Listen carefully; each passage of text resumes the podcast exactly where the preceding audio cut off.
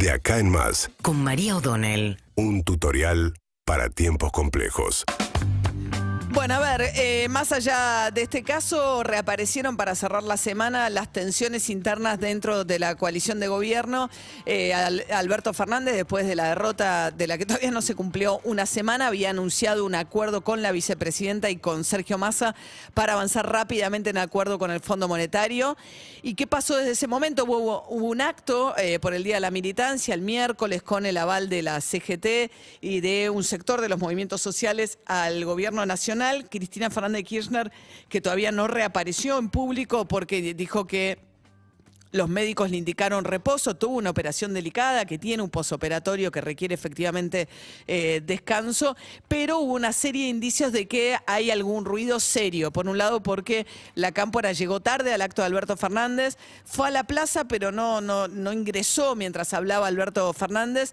Y sobre todo, el indicio más serio fue que ayer Alberto Fernández, eh, anoche no, anteanoche, recibió en Olivos a los intendentes de la provincia de Buenos Aires que habían logrado la remontada que permitió que Tolosa Pasa cortara la diferencia con Diego Santil en provincia de Buenos Aires. A ellos les agradeció Alberto Fernández, estaba Kisilov, estaba Guado de Pedro, el ministro político integrante de la Cámpora, pero no estaba Máximo Kirchner, que es el presidente del PJ de la provincia de Buenos Aires. Es una. eh, o sea que.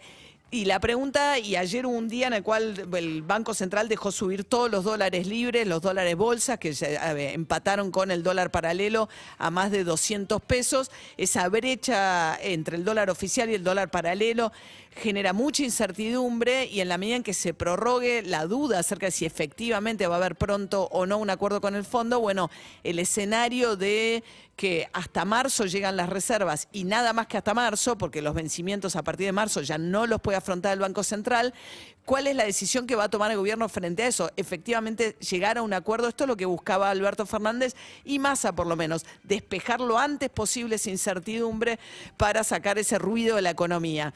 Hay que ver qué pasa ahora con, el, con Máximo Kirchner, que además durante la campaña, la Cámpora había sacado videos diciendo no vamos a pagar el acuerdo con el fondo, con el hambre del pueblo, y él había dicho sobre el presupuesto de Guzmán, son muy lindos los números, la matemática, pero hay que ver cómo impacta en el bolsillo de la gente. Así que hay un interrogante ahí acerca de la tensión que vuelve a aparecer frente a una oposición que había ganado, pero que mostraba mucho ruido interno, Juntos por el Cambio tuvo un primer momento de mostrarse unidos y ahora la pregunta es, eh, bueno, ¿qué va a pasar? Todavía no hemos escuchado a la eh, vicepresidenta Cristina Fernández de Kirchner desde la derrota. Y una cosa más, surgió un poco cuál es el intercambio que piden a cambio, o, o la- o lo que piden a cambio los intendentes, a cambio de haberle sumado más votos a Alberto Fernández. Y no lo- solo los intendentes del peronismo, pero en este caso los que van a lograr más eh, cosas con Axel Kicillof son los intendentes del peronismo. En la provincia de Buenos Aires había reelecciones indefinidas de los intendentes, lo cual perpetuaban el poder, sobre todo en el conurbano, pero no solamente, hay mucho intendente radical del interior que lleva 20, 30 años en el poder.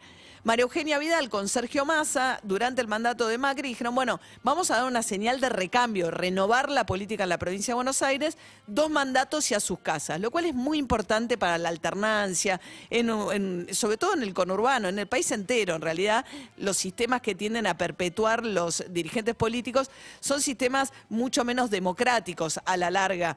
La cuestión es que ahora los intendentes dicen, ah, no, hay 83 inde- intendentes sobre 135 que no podrían presentarse a elecciones.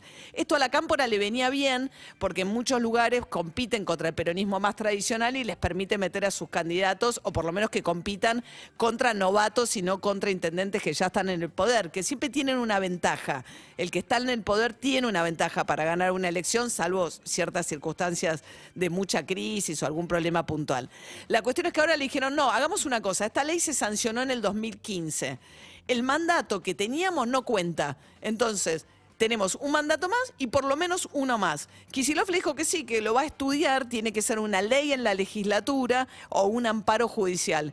Pero a cambio de la remontada en la provincia de Buenos Aires, parece que los intendentes lo que van a conseguir son por lo menos la posibilidad de presentarse a otros cuatro años en estas reelecciones que nunca terminan. Seguinos en Instagram y Twitter.